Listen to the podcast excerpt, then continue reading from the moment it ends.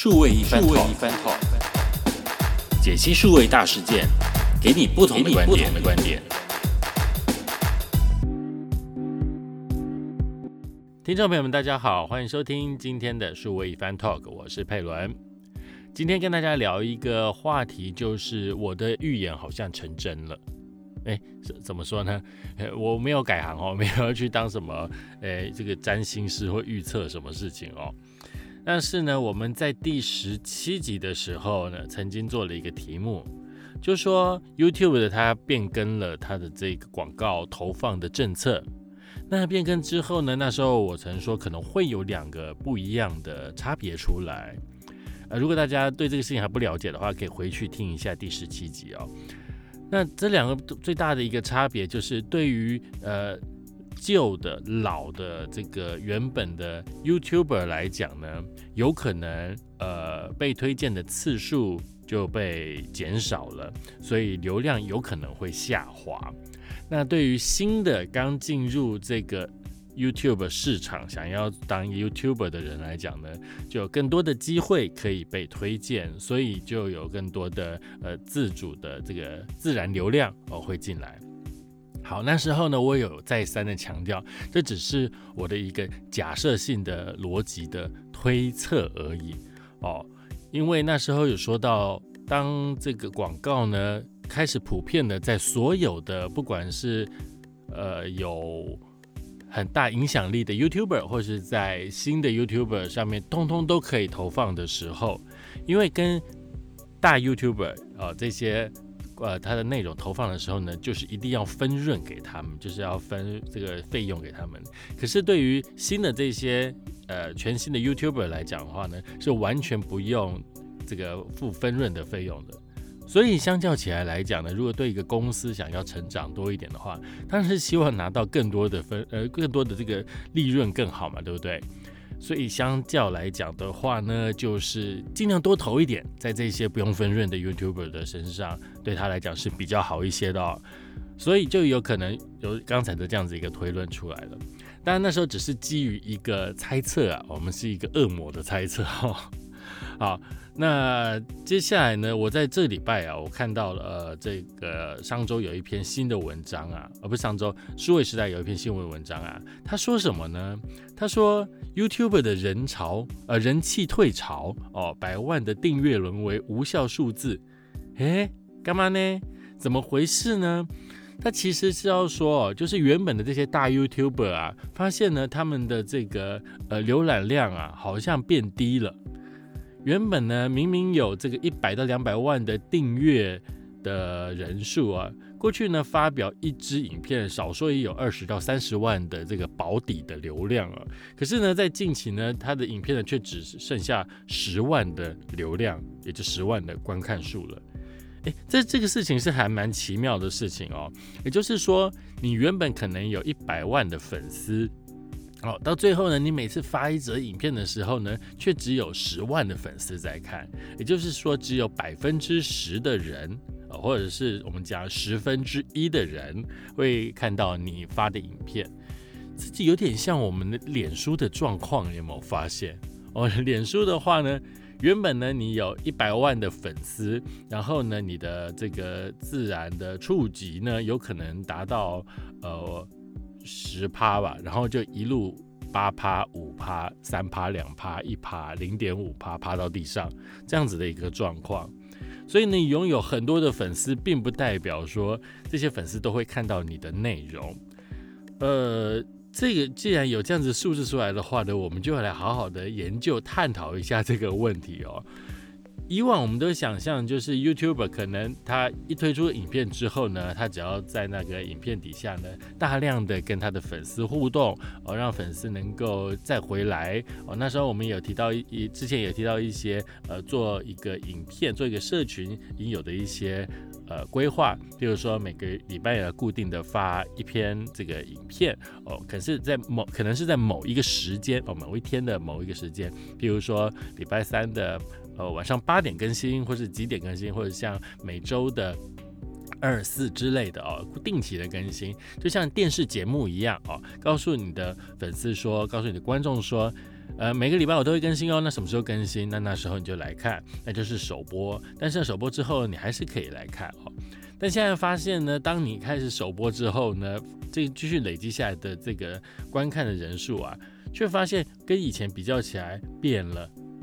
更低了，所以在这个报道里面呢，他以九妹的一个经验，九妹他自己啊，九妹真的还蛮厉害的，他这个两百万订阅，我觉得这个小朋友还蛮厉害的，可以把自己的 YouTube 频道经营的这样子的呃厉害哦，我还蛮喜欢看他的影片的，然后有一种蛮舒压的感觉哈。好，他说呢，以他近期上传的十支影片数据来看哦，平均观看数是五十四点四万。那他因为有两百万的订阅数嘛，所以呢，这个呃来转换说定期会来看的人呢，大概是百分之二十七点二，哦，那其实还不错，对不对？至少有快近三成的人会重复的，你的粉呃近三成的人会来看你的影片。虽然不知道这个二十七点二啊，这个站的里面新的人有多少，旧的人有多少，有可能呢，这个看的会来回来看的有可能是新人，呃，也说不定。但他说呢，如果再从进一步来看的话呢，从订阅内容，从订阅内容呃来看呢，点进来的呢只有三点三五趴，也就是说，呃，如果我们订阅，呃，看那个 YouTube 很喜欢的时候，不是 YouTube 都很喜欢说什么订阅我，然后开启小铃铛吗？对不对？然后一上线的话，就会通知你说有新的内容来了，哦，他又有新的内容来看了，那赶快来登录来看这个新的影片。那他说这样子的功能啊，包含了呃 YouTube 里面的提醒，或者是 email 这样子的一个提醒哦，这样子来的订阅提醒的流量呢，只有百分之三点三五，百分之三点三五。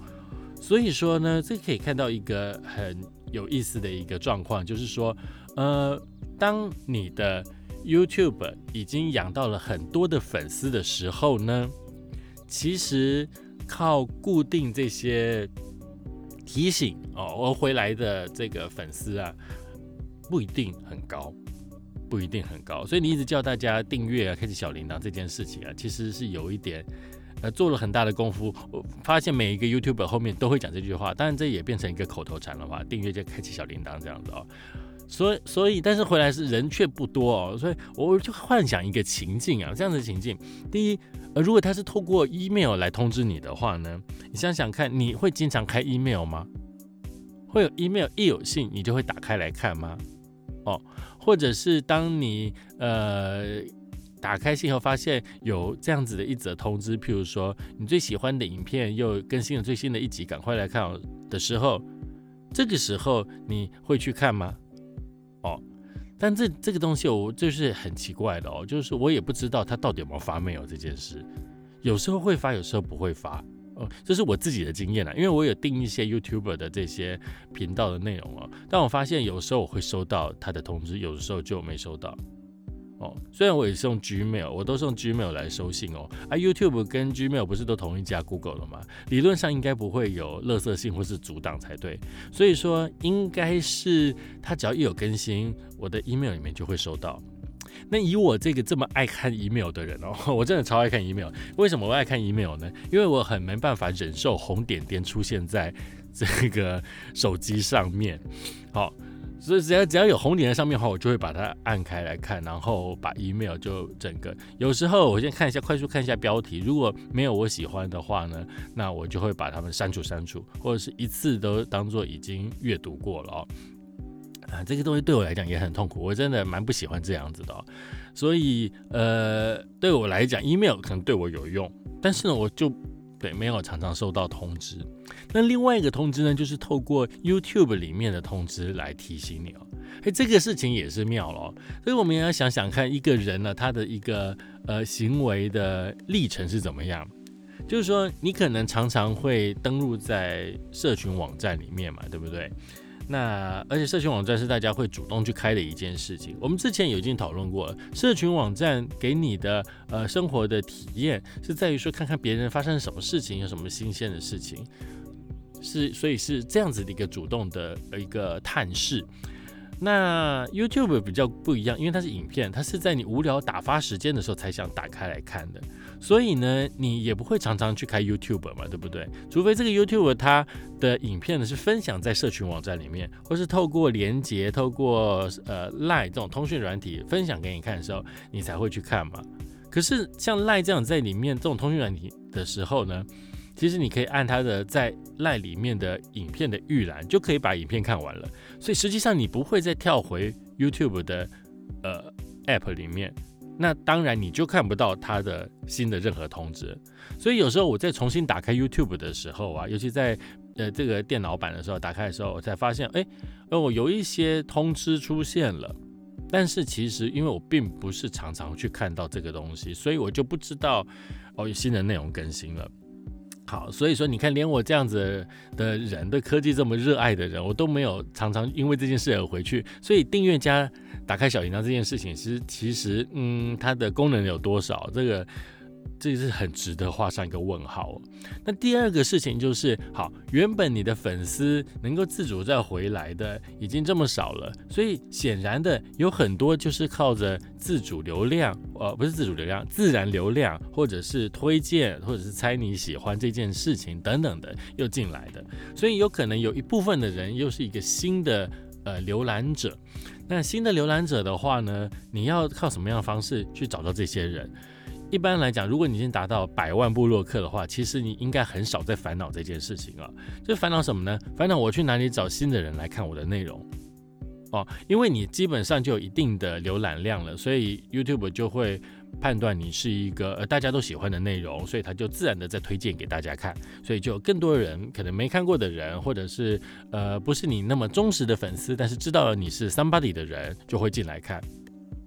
但是就诚如我们上一次讲的这件事情啊，当广告的利润开始产生微妙的变化的时候，YouTube 就有可能哦，它就不会再把你列入猜猜你喜欢或者是主动推荐的名单里面了。纵使你有再好的流量，它的那个比例有可能就会下降。它的比例就有可能下降，所以很自然的，你就会想说奇怪了，我以前我有这么多的粉丝订阅，我有这么大的流量，怎么到了近期开始往下掉呢？所以我们就要再从这个数据的方面再去仔细的研究看看，到底是发生了什么样的事情。好，呃，换个方式想了，就是当你成为一个大的 YouTuber 的时候呢，你必须去思考。的一件事情要多了，就是说我除了自己原本的这些粉丝之外，我还能不能够自己想办法再找到其他人来看？也就是说，你的每一集都要靠的再行销的方式，哦，自己想办法找各种行销方式去找到各种有机会来看到你内容的人，而不是觉得自己做完了这篇影片丢上去之后呢，就会有很多人在看。所以当 YouTuber 这个就是大的 YouTuber，这越来越辛苦了。哦，就是除了要创作好的内容之外呢，又要想办法找很多人来看。那如果对于是一个原本只从个人做起来，然后呃还没办法达到可以请团队来打造你这个 YouTube 的这个呃的人来说的话呢，就会更辛苦了。因为你除了要制造之外，啊，你除了做内容之外，你还要去行销你的内容。才能够让有更多的人能够来看到哦，所以说就是哎蛮辛苦的一件事情哦。那呃，这个九妹她也有在提到了几个 YouTube，呃，怎么他怎么那么厉害，都可以知道这些数据，可能跟他们是好朋友吧。好，他说呃，譬如说像全台湾订阅数第一名的啊这群人哦，这群人的转换率呢就有百分之五十。那另外蔡阿刚呢，因为他后来开了很多的副频道，所以说呢，他就有点分散了，他转换率就只有十哦。那比较令人意外的是阿迪英文呢，它的转换率只有四点四啊。那当然，因为阿迪英文这种东西比较特别了，它的内容就是有比较的局限性嘛，它就是局限在可能英语的教学这部分，大家是比较喜欢的哦。那我也相信了，我这样子的一个 podcast 可能转换率也不高了。即使订阅人数也比较多的话呢，会常常会来听的人可能也不多。哦，再加上后来的这个后劲呢，会越来越多的，这个所以竞争就越来越激烈，所以。我也得自己要想办法去找更多的听众来听我的节目，所以说在这里还是要希望大家能够觉得我这个节目好的话，还不错的话哦，麻烦哦每个礼拜都要听一下哦。你你我也没有需要你这个打开什么铃铛哦，这个订阅就好了啦哦，打开铃铛也没有铃铛这一回事吧哦。你要自己定时的打开 Podcast 的哦，这比较重要。因为好像只要你打开 Podcast 之后，它就会告诉你说，哎，最近这哪个节目又有新的内容推出了，你要不要来听听看？哦，也是有这样子的服务。所以说呢，就是大家，我要鼓励大家的是，呃，不是说，呃，大家要多多的来听我的节目。这样子的话呢，嗯，就好像有点太自吹自擂。我要鼓励大家是，大家订阅了之后呢，每个礼拜都一定要打开。Podcast 这个软体哦，或者是这个 Spotify 的这个 Podcast 来来来看一下哦，看一下有什么新的这种内容更新哦，这样子我就有机会被听到。那当然，如果你觉得不错的话呢，也麻烦给个这个呃心等哦，或者留个言，然后呢再推荐给你的朋友，呃，也许你的朋友听了也会喜欢，对不对啊？尤其听我们这 Podcast 有最大的好处就是什么？就是其实呢，你不用呃很专注的在。在在听我的这个 podcast 哦，因为它跟看 YouTube 是不一样，因为 YouTube 就是影音嘛，对不对？你可以你可以不听声音，但是你一定要看，那看的专注度就比听的专注度还要更高了。因为你要看的话呢，才能够看到它的影片的呃呃起承转合。然后呢，假设你不开声音的话，因为怕上班被人家看到嘛，对不对？那你就只能看字幕。所以呢，看就变成是一个很重要的一件事。但是呢，听 podcast 就是很轻松的一件事情，就是好像我在你旁边对你这样子一直碎碎念这样。所以这也是一件好事吗？哦，好，没有啦，就跟你分享一些生活中的事情，尤其生活中有关于这种数位世界发生什么样的大事这样子啊。尤其最近我们一直在讲网红、网红的这样子的东西，我相信很多人都讲想要做网红，所以我们那时候也开始就是呃很鼓励大家，如果你现在才要开始做网红的话呢，赶快来哦，现在正是时候。但是呢，也必须要思考到一件事情，就是竞争者真的越来越多，而且呢，呃。你其实并没有掌握到所有你的粉丝的资料、会员资料哦，这跟会员行销真的有一个很大的一个差别哦。在做实体店家的会员行销的时候呢，其实我们掌握到最多的就是他的呃联络方式哦，比如说我可以透过 App 里面去跟大家主动的沟通，或者是我可以透过。呃，email 的方式，因为我们做会员经营嘛，可能就会要他留一些联络的资料，比如说有 email，有呃电话，有这个地址哦，所以你可以透过，比如说发简讯哦，或者是这个发这个真正的呃信件哦，这还是有啊，对不对？现在还是有在做这个寄信件这件事情嘛，然后或者是有 email 就发电子邮件。那甚至有些系统呢，可以透过它的内部，譬如说我们讲 Line at 好了，Line at 至少发出去的时候，你知道你发了多少则出去，有接触到他们这样子。可是呢，像在 YouTube 或是 Facebook 这样子的一个社群来看的话呢，它只告诉你你有多少订阅者，可是呢，你能不能直接跟他们沟通？也许可以，但是一个一个沟通很累哦。然后群发讯息去告诉他们说：“哎，我又有新的资新的这个内容上线了。”这个好像 YouTube 好像还办不到，对，Facebook 好像也没有这样子的功能，这真的是让人很困扰哎。而我在大陆有经营的这个呃影音平台啊，我帮别人经营的影音平台，它虽然里面也有呃主动推送讯息呃群发的这样子的一个功能。但是我发现啊我群发之后啊，实际上会回来看的比例诶也不高诶，哦，或者是实际上会回来 呃有看到我发群群发的那种讯息，哎，我是群发讯息哦，我不是发 email 哦，也就是说他打开这个视频的 APP 之后，就会看到跳出这个讯息，呃，而有回应的人其实不多哦，我想到这可能有一个问题在，也就是说。可能他们订了很多频道，所以说呢，当他回来之后看到那一个讯息的通知的时候，上面可能有九九九加之类的，哦，就是有超多超多超多的讯息在里面，以至于他觉得打开来根本不重要，这是不重要的一件事情。那最好做的一件事情是什么呢？就是直接把它打开来，然后勾起勾起这个呃已读全部已读这件事情，就让这个红心红字通通消失了。哎。就跟我一样嘛，对不对？好，你看我就是阅读者，我就是阅听众啊，我就是那个那种消费者嘛。啊，结果我自己还没没办法好好去思考这件事情。好，但是我透过在节目里面呢去分享这件事情的时候呢，哦，我了解了这个道理。好，所以这个道理是还蛮棒的，我跟大家一起来分享这件事情哦。所以呀，你看。当我们要再找新的粉丝的时候，的确的，我要如何再唤醒这些旧粉丝，真的是好苦恼啊！尤其我没有他的任何的真正的联络方式。那假设这个系统里面也没有这样子群发的方式的话，那的确是很困扰的一件事情哎。所以呢，接下来呢，呃，这些呃大的 YouTuber 到底要怎么办才好呢？我想啊，这真的是很值得思考的一件事情哎，到底能不能给出一个解方呢？到底这些大 YouTuber 他们要提供什么样的内容，能够让这些粉丝能够继续呃留下来看呢？呃，前一阵子不是 YouTube 就推出了订阅，真正的订阅哦，就是你要付月费的这样子的方式来订阅。那其实对 YouTuber 来讲的话呢，这种订阅制哦，对他来讲，呃，有好处也有坏处。哦，它的好处呢，就是说，就是有固定的这个费用可以进来，营收可以进来，哦，不会去看流量而影响它的营收。那坏处就是呢，它不见得会对流量有帮助。那怎么说呢？这感觉就像是你去买健身房的会员嘛。哦，你买健身房的会员，其实对健身房来讲，是越多人加入会员去平摊它的这个每个月的支出成本比较重要。那至于有多少人来真正来使用哦，我的这些器材啊，那这是另外一回事。那当然里面的这个呃教练啊、课程啊，那又是另外一回事。所以说呢，先把钱收进来，让我觉得能够安稳，这是比较重要的。那至于有多少人来看，这流量多少呢？那就是另外一回事。